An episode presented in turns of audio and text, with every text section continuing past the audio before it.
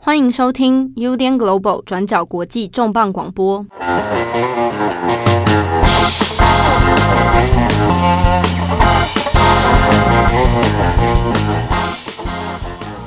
Hello，大家好，欢迎收听 UDN Global 转角国际重磅广播。我是编辑七号，我是郑红。美国大选快要到了啊！重磅广播这边我们要来针对美国大选来做一些专题议题的一些解释，不是要去做做那个募资募 募资。我们募资数数百万元进来，然后让我们来做专题报道啊！好了，我们这今这一次哦，这回大学大家当然是台湾的舆论其实吵得蛮蛮激烈的啊，激烈到我自己都觉得很神奇。但之中呢，其实有一些算是老问题，但是呢，今年二零二零年的选举，我们就有必要再拿出来哦，跟大家再一一爬梳一下这些问题的一些症结点到底在哪。恶补啦，因为像现在，其实过去一个多月，应该说过去半年来，就是美国大选其实就是世界的头条。嗯，对对对。然后台湾这边有，当然当然，因为今年的一些国际形势关系嘛，大家会有一些焦虑感，然后会在意，对，会有投射的情感出来。当然也不排除就是说，大家其实很多人都有那个 绿卡，对，有投票权，这样美国公民权，所以就是哎，大家对于这个选情啊，其实非常代入感非常强烈。对对，那可是呃，中间其实美国选举是呃全球媒体四年一度的大拜拜，嗯、就是无论是国内呃做国际线的还是做国内线的，其实不管怎样，就是各国都会在十呃每年的十一月，就是以极高强度的报道篇幅来追踪美国大选。那美特别是开票日啦，就是开票日的时候哦，那个整个大概就是不下台湾自己选举了哦。我说，我觉得其实。可能更强哎，因为台湾的选举可能其实包括就是它的时间节奏啊，或者什么，其实都还是相对比较有一个线性啦。就比如说我今天早上去投票，然后中午新闻就会出来说啊，谁谁谁候选人进去投票所投下他自己神圣的一票哦。然后不知道为什么都要拍这个。对，然后那个时间感也拉起来，其实大家还算蛮明确的。对，而且台湾毕竟就是呃，我们我们小国好民嘛，所以就是投票的。两千三百万投票到一千多万票，所以其实包括呃选后的开票，然后还有就是出口民调等等，其实相对都比较单纯。我们选举我们的选制也比较一人一票嘛。对对对。对，那跟美国美国不太一样。哦，美国的选举制度过去大概每四年，虽然很多媒体都会去做一次再重整一次制度，但是大家始终好像还是会觉得很混乱。对，那基本上美国使用的是选举人团嘛，就是每一周去、嗯、每一周大家先去登记。呃，登记注册选民，然后得到注册之后认可之后，然后他才你可能才会再看，要是你要是提前投票，对，邮寄投票，邮寄投票，还是说你在选举当天到指定的开票所去投票？嗯，那可是因为就是美国其实有非常大五十多州，那。呃，包括时区好了，从东岸到西岸，然后甚至说你美国本土跟夏威夷好了，嗯，就是它其实有时差的关系，然后也有就是说每一州的人数不同的关系，然后每一周可以得到的选举人团票，欸，也不一样，数量也不太一样，所以就会常常会出现，就是说就是有一些州啊，可能就是超级重点。对，他的选举人团票的票数，你拿下来的话，就会变成大补丸。对，那也有一些就是那种超级铁票仓，你不管你是谁啊，他他都是投投一样的。对对，那也有一些州是就是啊，本土战的好激烈，嗯，但是总统候选人从来不去拜票，然后等到就是选举底定之后，就是你的票都还没开，你才刚投票结束，就是那种参与感非常低。对，也是有这种地方，就是夏威夷跟阿拉斯加，对，哇，这个对美国本土也有点化外之地。对，但其实这些东西，其实在过去一个多月来，大家其实都听得蛮多的嘛。嗯、就是不无论是各大媒体啊，就是呃传统媒体也好，就是新媒体也好，其实有很多就是那种。选前的懒人包，或者是选前的解释文，对对。那可是我们这边其实也想要做一些比较不一样的，或者是说，就是针对这些大家已知道的基本概念，我们再做一些细部的尝试，嗯，细部的讨论啊。对啊，对，不然我们就没有没有没饭吃，对，我们也不会要募资，也没人给我们钱，对对，可怜呐、啊。好，那这一次我们要这一集要来谈的呢，是大家其实都耳熟能详的一个关键字，就是摇摆州。对。哎，不只是摇摆州，摇摆州这个啊还太笼统了。你看大家都做过，对，你要讲半小时有可能吗？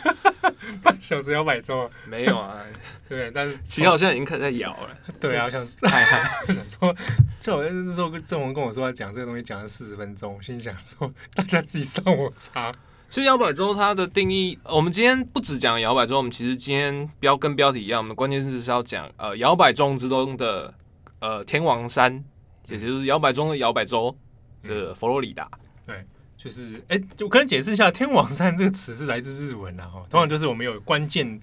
关键点、关键决战的那个意思存在，决决战然后得天下，就是在那个地方决战得天下。对，所以佛罗里达州这是摇摆州里面中。最重要，对，而且战况最为你看有没有最为奇妙的一个地方？对，呃，其实大家都，我们先重新解释一下摇摆州的定义。摇摆州指的其实是说，就是你呃每一州你那个的政党生态，它其实没有一个很确定的方向。比如说，好了，像呃全美现在第一大州就是选举人团最大的大票仓是加州，对。可是加州它在呃近年来，它会被认为是民主党的铁票仓。所以，就算川普就是整年度都在那边造势，就是或拼命的造势，可是加州基本上就是毫无悬念的，一定是由民主党拿下来。对，那同理的话，也是比如说像纽约，纽约州也是长期的民主党铁票仓。那过去可能还有像呃，比如说共和党的铁票仓，就是比如说像是呃呃德州，虽然说他这次状况有点微妙。哦，对，德州这个有机会可以再讲，德州这次真的是蛮对，但以往来说。呃，基本上德州跟共和党的关系是的确是比较密切的。对，那就是呃，所以在这样状况之下，就是会有一些州，它可能是比如说它政党倾向比较不那么明显，五五坡，或者是说时而民主党，时而共和党，所谓的中间选民，好了，我们就这样来认定，嗯、就是呃，就是中间选民摇摆州这样。对，大家可能比较直观，但不完全准确，但是他在美国大选里面的争取地位，就像台湾的中间选民一样，就是他可能还没有决定要谁，那两边都有可能。那这些州可能其实，呃，可能大部分都是一些比较呃中型、小型的州，可是其中的佛罗里达，它的。地位又特别特殊。第一个是它其实是在过去二十年来最重要，也是票数最多的摇摆州。它总共目前是二十九张选举人票，这也是就是美国就是各大选区里面大概是呃跟纽约并列第三，仅次于加州跟德州。所以它等于是说，你全国第三大票仓是开放给大家争取的一块第一级战区。战区啊，就是说我除了自己的铁票仓之外，我有办法能够下资源。都就能够取得胜利的话，那在佛罗里达州是一个很关键的一地。对，然后再来的话，也是因为他呃，佛罗里达在二零两千年选举的时候，他因为有计票争议，那个时候是呃民主党的高尔跟共和党的小布希，布希那个后来最后以就是最高法院判决然后为基准。那那一次的选举，因为牵动到太多，就是等于是说你一周的选举争议，最后变成说。定夺美国总统到底是谁？嗯嗯，嗯，所以自此之后，就是再加上就是佛罗里达，它其实呃人口结构上也有一些其特殊性，所以在长期从两千年之后，呃，大家都会说佛罗里达是所谓的一 percent 州，嗯，就是意思是说，就是这一州它可能民主党跟共和党是绝对五五坡，可是你只要谁拿能拿下佛罗里达州，它基本上就可以赢得这次的大选。比如说，像是在二零一六年的时候，川普那个时候就只有大家都说那个时候希拉蕊他可能有一千种就是胜利的途径，但川普只有一种。那川普的胜利途径的起点就是一定要赢得佛罗里达州，因为你只要赢得佛罗里达州，你才有可能争取到足够的选举人团票，来去等待其他摇摆州或者是其他大州的翻盘。嗯，如果你输掉了佛罗里达州，那再加上可能比如说几个传统大型的民主党票仓，那你基本上很难去做一个逆转胜的动作。嗯，尤其是因为那一年是前一任是奥巴马民主党的状态之下，对，对啊。呃，我们先来回回头来讲，哈，就是我们这一集要回答几个问题。第一个是为什么佛罗里达是摇摆州？嗯，然后再来是它一直以来都是摇摆州吗？然后再来是呃。呃，在这一次的选举里面，就是佛罗里达的战况怎么样？嗯，对于川普有利吗？好，那会不会能够说像四年前一样啊、哦？这次拿下，然后在二零二零连这个顺利的连任，这是一个蛮值得关注的一个重点啊。那我们先来从第一个问题：佛罗里达州为什么是摇摆州？佛罗里达其实以前啊，就是它摇摆州的故事其实没有相对那么长，它不是自古以来就是那种犹豫不决。对对对对，它其实呃，佛罗里达长期以来在美国算是比较呃保守的州，可是比较微妙的是，它其实在大概一九七零年代以前，它都是民主党的铁票仓。那这边呢，其实它可以追溯到南北战争之后，因为在南北战争时期，呃，佛罗里达其实算是南方的驯奴州之一，就是那个时候独立，就是。建州的嘛，那建州啊，可是后来南北战争以呃呃邦联军被被灭掉之后，然后南方州就被就是呃北军所统领。那那时候林肯嘛，林肯被暗杀之后，执政的还是共和党。对，林肯是共和党，是。对，哎，对对，大家 不要误会哦，林肯是共和党。对，因为美国有句话叫做呃怀念那个林肯的共和党，哦，它有一个一个 turn 这样子。这次像这次就是呃，比如说共和党里面有一些就是反川派啊，反川普派，他们就有成立好多计划。其中一个最有名的一个反川派的共和党组织就叫做林肯计划 （Lincoln Project）。啊，对对对对对，对，象征一个共和党早期比较古典的、经典的那个那个形态。对，然后回过头来，就是在南北战争结束之后，其实南方的邦联州它其实进入了一个所谓的重建时期。在这段期间，就是以呃中央共和党，就执政的共和党的一些。呃，统治啊，经济政策啊，还有就是说黑奴解放等等等的，呃，一些可能一些略显高压，或者是说对于就是南方人而言不是那么公平的一些战后政策。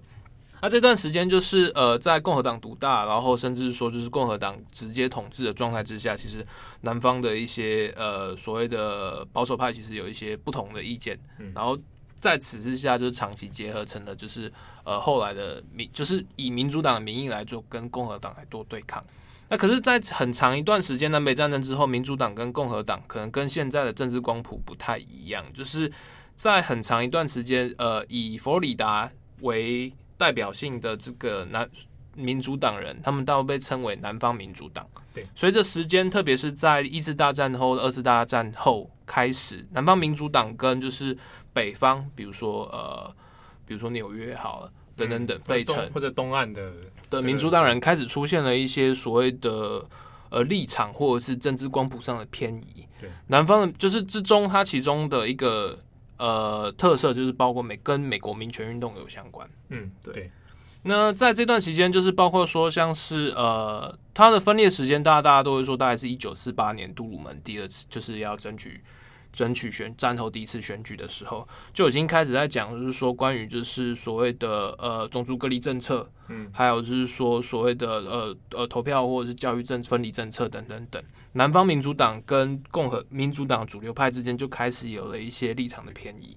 那虽然说之后呃在这段期间，呃南方南方民主党跟党中央他们达成的默契，大概就是说，呃只要民主党政府或者是民主党的候选人。你不要公开，或者是你不要直接去施压南方各州的隔离政策，对，或者是说我南方的这些政治生活方式的话，那南方的民主党票仓，尽管我们的政治光谱不太一样，但还是会继续支持，就是民主党所推出的全国性候选人。对，这个其实在当时是蛮有趣的一个一个党内路线上分的不同，然后，所以大家会认为说，哎，是不是民主党或共和党的内部就一定是在价值观上铁板一块？但实际实际在政治实务上面不见得如此。那这个南方民主党算是一个蛮经典的一个案例了。对，那当然就是我们用台湾的语境联想，就是地方派系嘛。对对，你看，你看总统府啦，或者是什么都在台北啊。对对啊。但但是说我在大型的选举上，我知道总统候选人上，我不跟你，我们不会有对干，你不要装脚。对对对。但是呢，我们在有些，尤其在美国的脉络里面，我以州我有州自治的一些权利的上面。嗯，你不要去做更多的那个前置，对。而这系列的就是关于就是以民权运动为代表的一些就是党内分裂，大概在五零年代、六零年代开始变得比较明显，但是最终会引发就是呃整个结构性的改变，大概是在一九七零年代，也就是尼克森当政之后。嗯，尼克森当政之后的共和党，他开始采取了就是所谓的呃南方策略。就是 Southern Strategy，它意思大概就是在当时的共和党已经开始转变自己对于呃所谓的民权运动。他这边不是说我不支持就是比如说就黑人平权或怎样，它当然状况比较像是说中央政府不积极介入，就是各州的自治理念或等等等。对，他的状况会反而以这种方式来去还原他所谓的保守，或者是所谓的他的呃所谓的自由的定义。对，我觉得呃有点像是我不要那么像。进步派或者所谓那个民主什么都要管，啊，对，或者是我什么都要直接要多进一步，我去多立法，我去多干嘛干嘛干嘛。对，但这种策略它其实某一部分上，它其实也回忆开始就是有一些走向保守，比如说在无论是宗教保守啊，或者是等等等的保守，所以在这段期间就开始呃南方加剧了南方民主党人基层的控制，就比如说开始南方民主党人会觉得说，哎、欸，这我们好像跟尼克森共和党风格比较像。对，越走越近。对，好像我是共和党的人。对，所以在这段策略在呃尼克森推动之后，就是佛罗里达政治光谱开始逐渐往呃共和党的方向倾。可是直到大概一九九零年代为止，它中间的转变其实还有一定的落差。不是说它马上全部都变成共和党的票票仓，而是比如说在呃全国性选举里面，呃民主党在佛罗里达优势越来越小。嗯，然后甚至本来可能有一定的、一定的领先，开始慢慢被拉锯，然后甚至开始有点微幅落后。但是在同时，比如说我们在看参议员啊、众议员，然后或者是说呃佛罗里达州长的选举里面，其实都还是一片就是蓝蓝路，就是各民主党是蓝色嘛？对对对对对对对，就是呃，至少我们在以头人的的这个选举上面看起来，还是民主党是比较稳固的。对啊，那但是在基层上面。可能光谱上面已经越来越模糊了。对，那所以这个状况就一直持续到大概九零年代，然后等到就是呃布希家小布希小布希的弟弟 Jeb Bush 开始进军就是佛罗里达之后，就是整个地方的生态开始改变。那再加上可能九零年代克林顿当政的民主党开始呃，包括就是说对于中央对于所谓的进步派理念或者是所谓的自由派政策，开始有了比较。积极或者是所谓的要求性之后，中间的分裂开始越来越大，所以也才导致了后来大概两千年以两千年为一个依归的话，呃，佛罗里达以此正式变成一个非常非常重要的摇摆州。嗯，就是等于是有点像克林顿跟小布希这一这两任的中间，然后开始出现最重大的一次变化。对，那可是我们现在回过头来，就是比如说好了，我们现在印象中想象加州就是很多嬉皮。纽约很多 很多很多 绝绝境，对，就是我们会有一些就是对于选民结构的一些刻板印象。你看德州就是牛仔，阿拉巴马就是南方公园，没有啦，不是这样，那不要生气。黑黑人都被迫害，但不是这样啊。对，就是它其实会有一些刻板印象。可是我们当我们今天要想到佛罗里达的时候，它其实状况会比较微妙。第一个是佛罗里达，它的人口结构。呃，其实虽然说它是全美的第三大的选举人票仓，可是它选举结选民结构其实跟大家都不太一样。呃，事实上到今天，大概佛罗里达呃六十五岁以上的人口大概占全州的二十五 percent，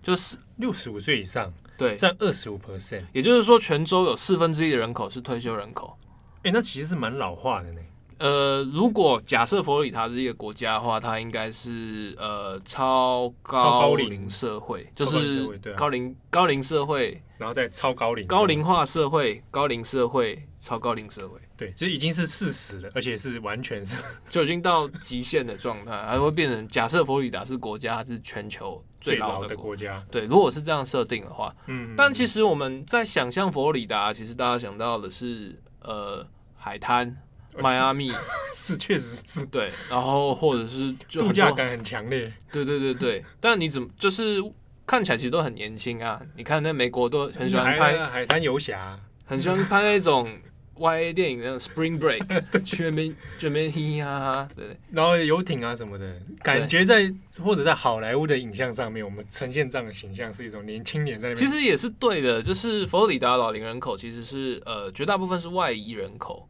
嗯，就是讲不是难民哦，就是讲是从其他州可能退休或者什么样，然后选择移居到佛罗里达。对，主要是呃，佛罗里达的二十五 percent 的高龄人口，其实来自于就是其他外州，包括是美国的东北，还有中西部。其实包括很多退休组织啊，或者养老基金会以佛罗里达为一个。呃一个根据地。那这一部分当然是因为就是呃，比如说税务政策，然后还有再来的话就是气候，气候，气候是一个非常重要的因素。像这几年，或者是说你不要讲美国好了。欧洲，它其实有很多人，就是退休老人，就是对移居到希腊啦、意大利啊，有钱的啦。他没有钱，就到比如说加勒比海啊等等，比较温暖的地方。对，就是对老，就是很风湿关节痛。对对，尤其是近几年的东北地、东北一带，美国东北一带那个风雪是蛮吓人的。对，它也不不一定是，它其实也是跟所谓的呃长照产业或者是养老产业有一些相关。所以在佛罗里达，它基本上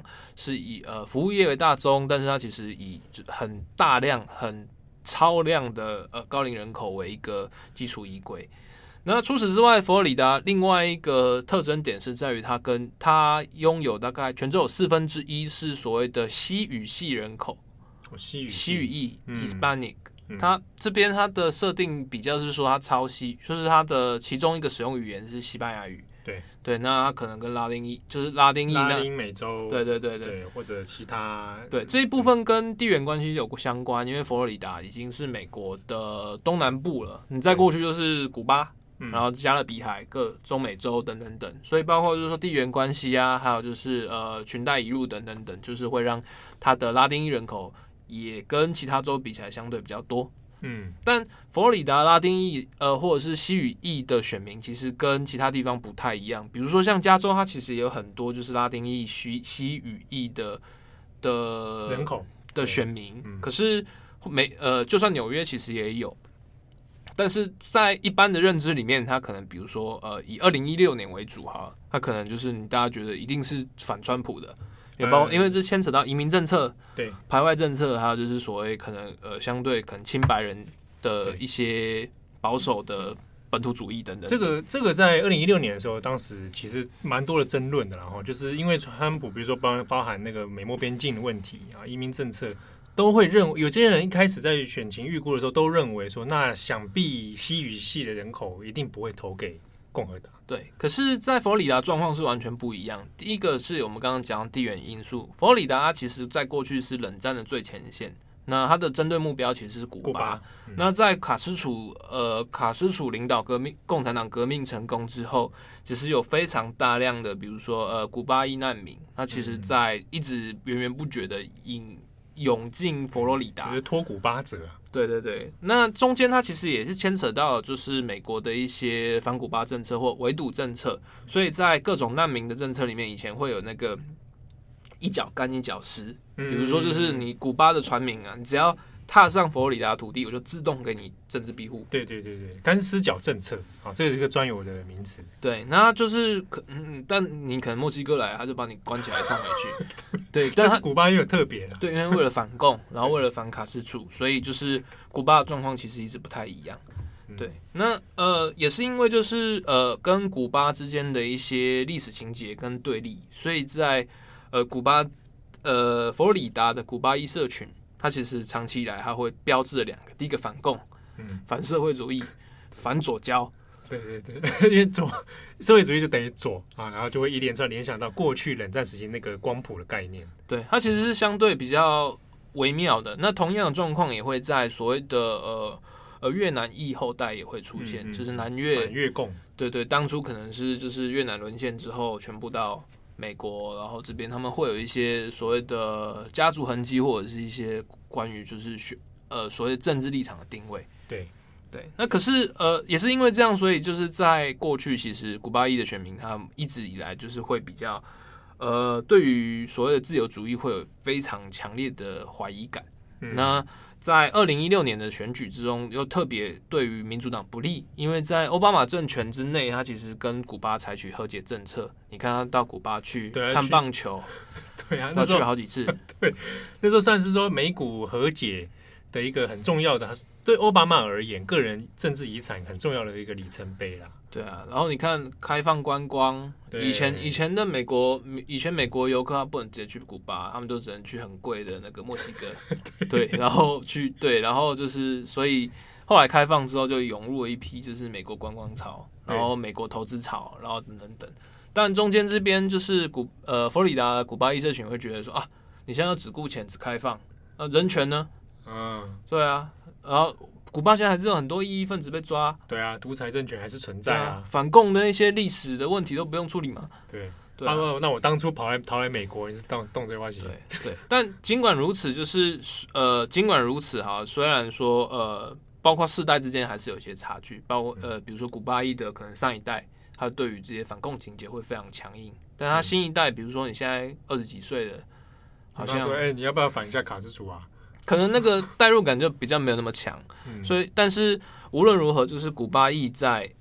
佛罗里达的拉丁裔社群有非常强大的影响力。那其中一个代表，或者是说一个旗帜性人物，就是跟台湾非常友好的美国参议佛罗里达参议员，就是 Rubio。对对，呃，Rubio 在二零一六年的时候，那个时候因为在跟党内初选的时候，跟川普的对对战里面，其实一直被拿出来讲他古巴裔这件事情，当成一个攻击标点，就就一天到晚叫他 Little Little Marco，小马可，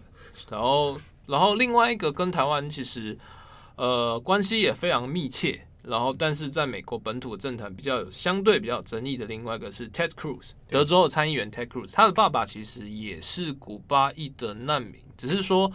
呃，只是说就是关于他，他出生不是出生在佛罗里达，就是。疑似出生在加拿大，是川普讲的，不是我讲的。对，但是因为有古巴裔这件事情，对，然后也是在二零一六年的时候要参加共和党初选，然后跟川普战乱七八糟。对，对，但后来还是就是非常非常的去 push 这件事情。对，但他的国籍问题是川普搞出来的，不是不是 不是共和党自己内部分。对对对对。但你这轴线拉拉起来，你可以发现这几个，比如说对于反共的意识，哦，那你也许连接到当今的现在国际政局里面，大家可以看出一些端倪。对。那好，那我们现在讲那么多，大家对佛罗里达的选情大概会有一些基本的概念。但佛罗里达其实也有分非常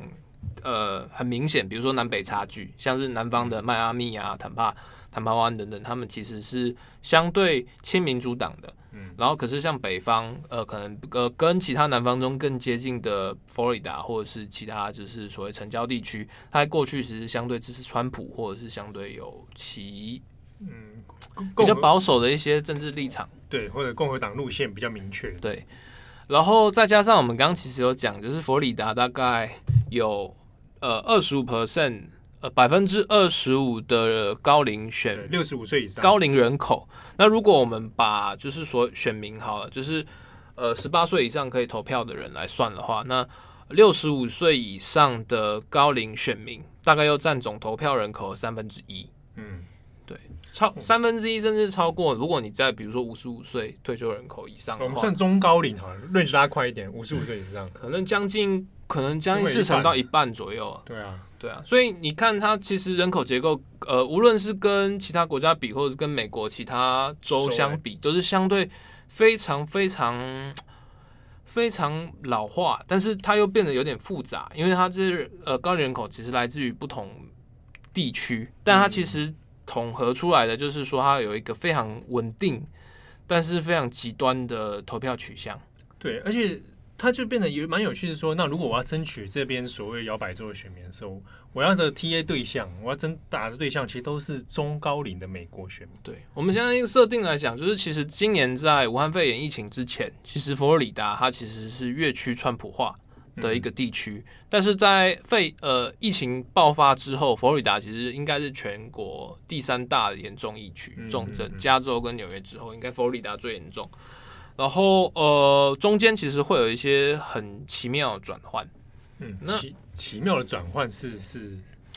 呃，在二零一九年的时候，其实各项民调其实都还显示川普其实在佛罗里达有一定的优势，或者是说从二零一六年选举完。川普在二零一六年的时候，在佛罗里达只赢希拉蕊十万票，四百六十一万对四百五十万，然后比例大概只赢了一点二 percent，我直接是咬得很紧啊。对，咬得很紧。然后可是，呃，在那之后，大家一定会想说啊，嗯，你看其他州都后悔了嘛，佛罗里达有没有后悔？但事实上，佛罗里达没有后悔啊。佛罗里达就是挺川的迹象，其实相对比较强烈。所以是二零一六以后这四年来当中，算是蛮稳固的。川普其实是在佛罗里达要巩固他的力量，或者是说，呃，有养出一批就是更呃更死忠于他的一些支持者。那之中，他其实有两个因素。第一个因素是，呃，在过去四年来，呃，直到今年之前，呃，美国的经济其实是往上走的。那呃，主要投反映在或佛罗里达的高龄选民在意的是股市。嗯嗯，对，嗯，呃，这个跟退休人口的生活这个经济行为其实有点关系。对。呃，在过去其实呃四年来，呃过去四年的美国经济其实有很多的说法，一部分人会觉得是是川普的一些可能自由化政策或者是一些放任政策，其实是有鼓励整个股市的投资。嗯、但另一部分的，比如说民主党支持者就会认为，这其实这一波的美国经济复苏，其实是在奥巴马任期后面，这个、应该是奥巴马的红利啦。就是他呃，逻辑上是会说，就是其实是呃，零八年金融海啸之后，它的一个定期的循环跟回稳，所以它其实在呃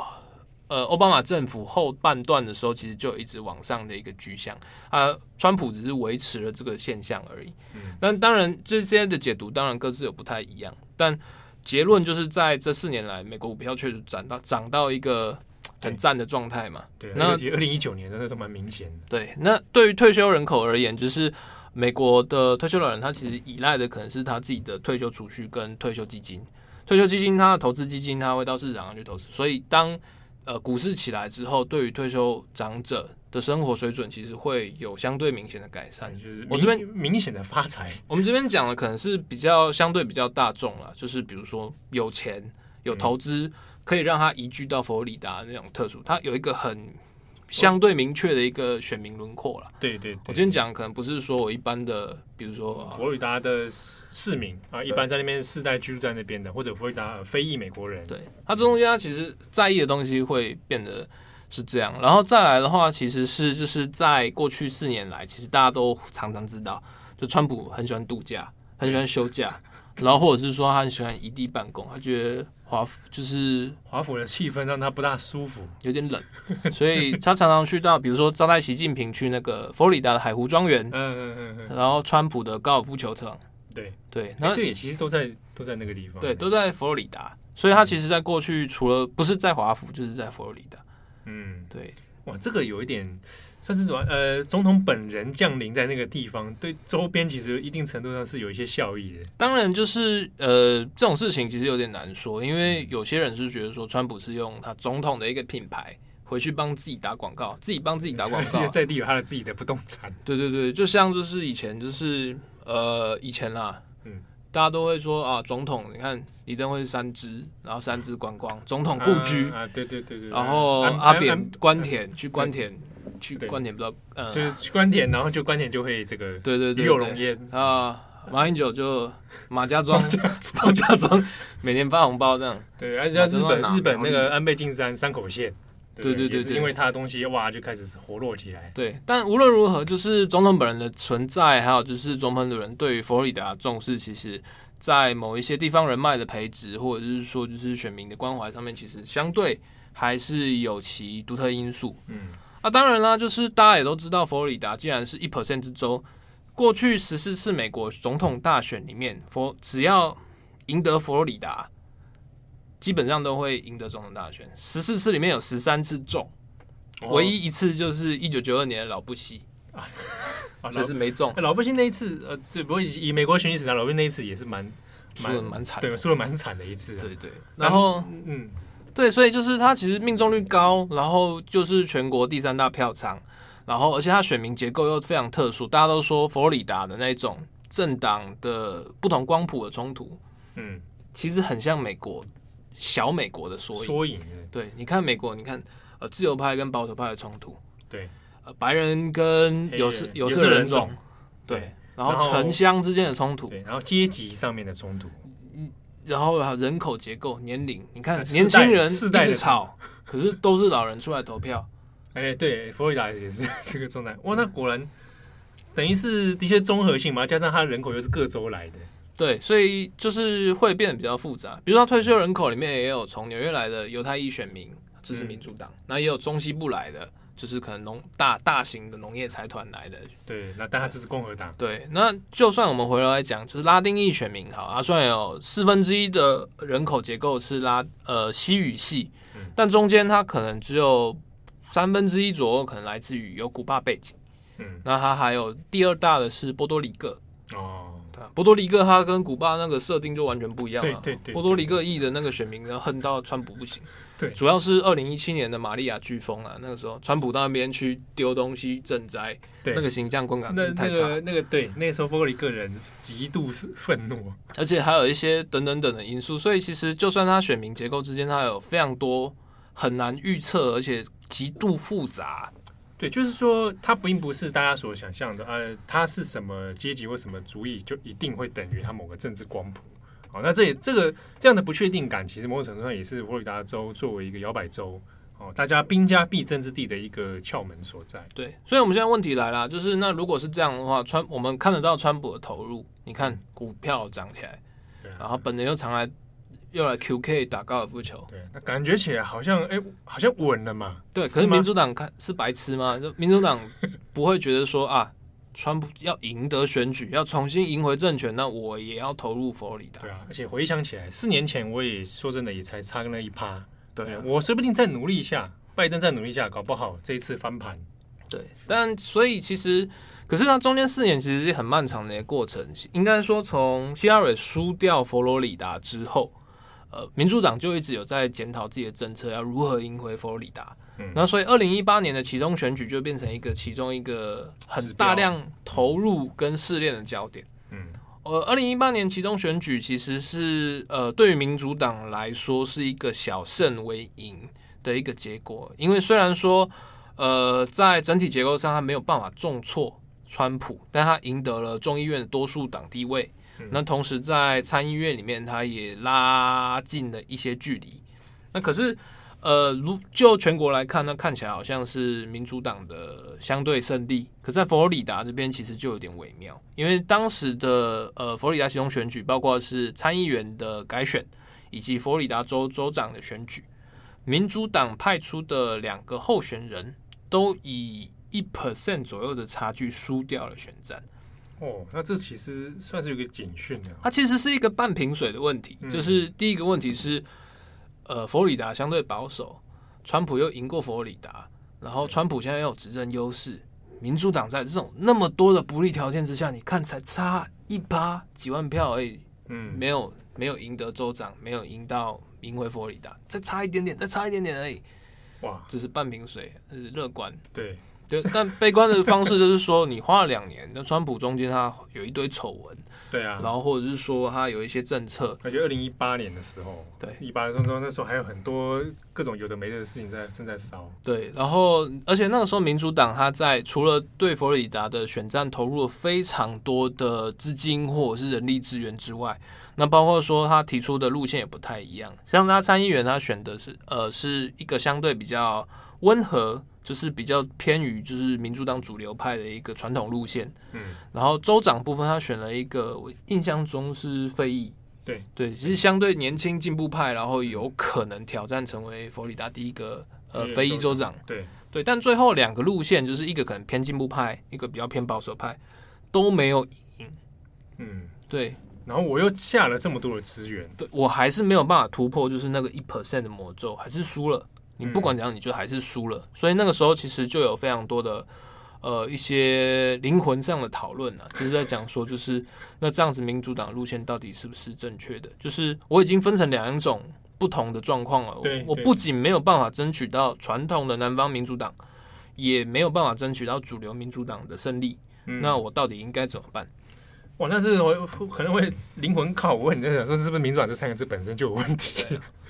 但后来的状况其实其实对民主党是相对恶化，因为尽管他取得了就是众议院的多数党地位，可是比如说像弹劾案也没有过啦。对。然后同时在经济政策这上面看起来好像也是川普的胜利，你看股票还是继续涨啊，对啊。然后整体的就业状况也是一直好。你尽管他有很多一些其他，比如说外交政策啦，或者是什么，比如说呃。白宫之内的内斗啦，嗯、或者是什么税，来来去去啊。可对于呃所谓选民来讲，这些都是一个相对次要单一议题，或者是其实根本胜不上是选举议题的议题。对啊，就是对我在佛罗里达州，我在当地的生活并不是直接冲突的。对，所以就是在这个状况之下，其实到二零一九年年底，在川普在这边其实都是胜券在握，直到武汉肺炎爆发。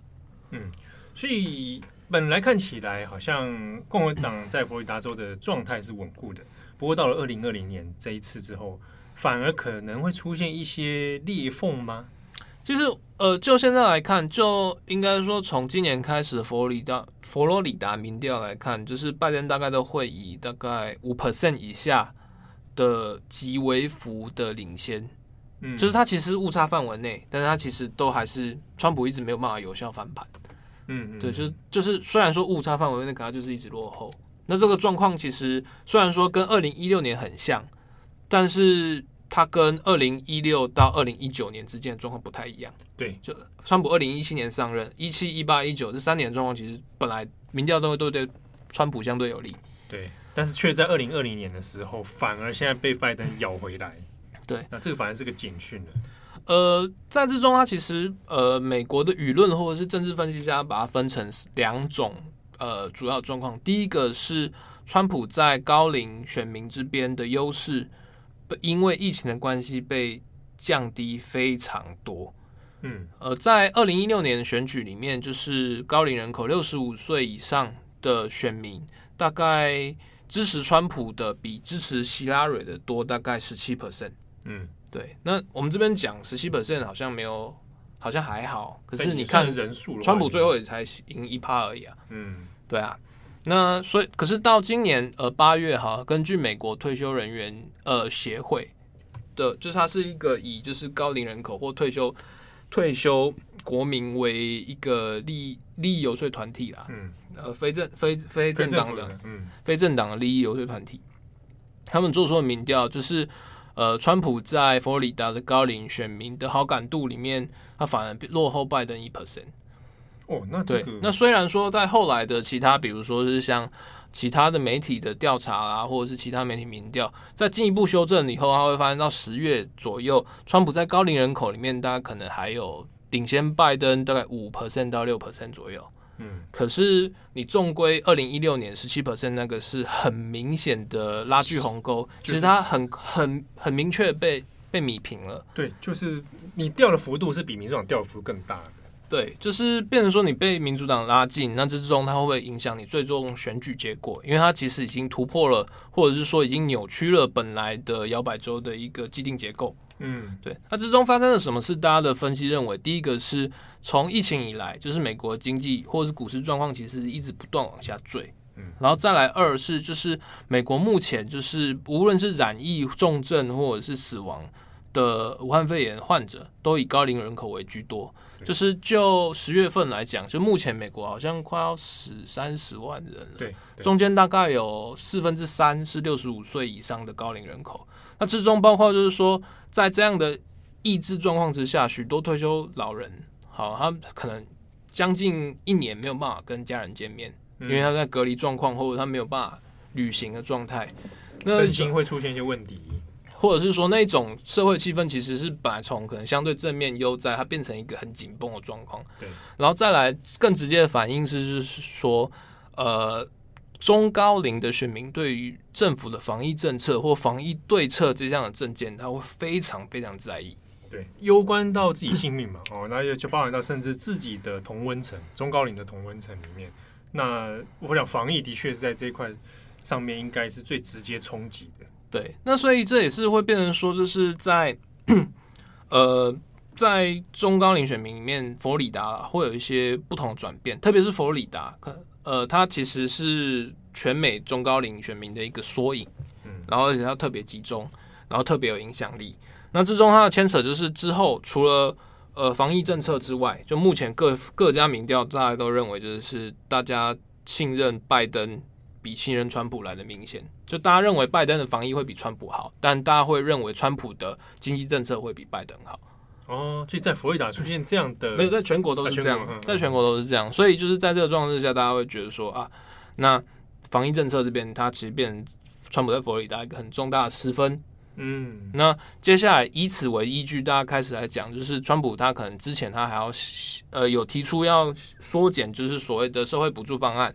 那之中，比如说像高龄人口津贴等等等，这些都会受到影响。然后再来再进一步，就还有健保问题。然后再进一步，还有就是经济跟股市问题。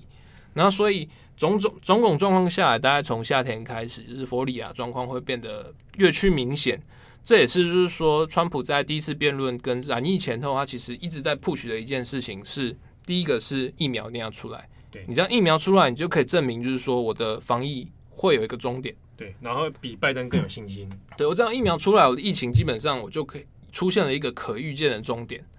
对对，然后如果疫情这件事情可预见结束的话，那我就可以再想象之后经济发展的事情。那我对于川普的连任或者是支持川普就会更有信心。嗯、对对，那拉抬就整体社会对共和党执政的信心。对，但不不幸的是，就是川普后来一度染疫嘛。对，然后疫苗的事情，其实中央的防疫团队也有反复的说没有办法那么快。对。川普软硬这件事情，包括他后续的一些对策，虽然说有人会认认为他什么天生神力，或者是说证明了疫情可能病毒没有想象中恐怖，可是当在川普白宫脱口罩，然后又坚持要亲自到佛罗里达去进行第二次总统辩论的时候，其实有一些共和党的呃选情幕僚就已经极力劝阻川普不要这么做。第一个是这样的状况，其实在高龄选民之中看起来非常的冒险，而且不负责任。嗯。对，哦，这这其实有些考量到在在地的选民观感。对，所以在这个状况之下，就是变得很微妙。但是另外一方面来讲，就是那如果是这样子的话，我们预期中的佛罗里达，它应该要比如说更导向民主党。但是随着选情的接近，其实民调的拉锯其实还是一直在误差范围内，正负两趴之间的不断的在拉扯。尽管还是以拜登为辅领先为多。可是你就还是在正负两 percent 之间。换句话说，对拜登而言，对民主党而言，是不是真的因为川普的声势稍微下降了，那我就有机会稳赢？其实都还是未知数。另一部分的呃选情，他其实有在讲，就是因为拜登过去跟奥巴马的关系，所以就是在这次呃呃佛罗里达特殊的西语裔人口结构里面，其实对于拜登来讲，不见得是有优势的。嗯，对，就是反而变成说，当大家就是那种川普危机感出来之后，就是这些保守派选民反而就是压起来，哎，就就就会吹哨归队啊。对对对，嗯、但我们讲了那么多，其实佛罗里达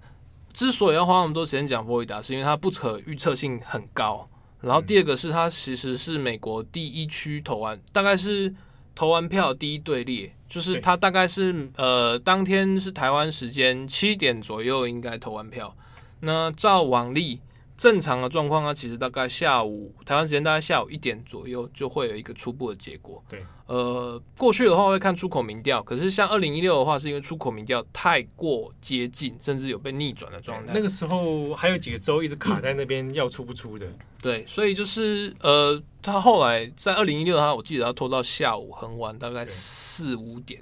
但是才才有一个基本的状况啊，确认谁屌了。但是谁只要拿下佛罗里达，基本上就可以。决定取向，而川普的状况其实跟二零一六年有点像，就他必须要拿下佛罗里达，嗯，不然的话基本上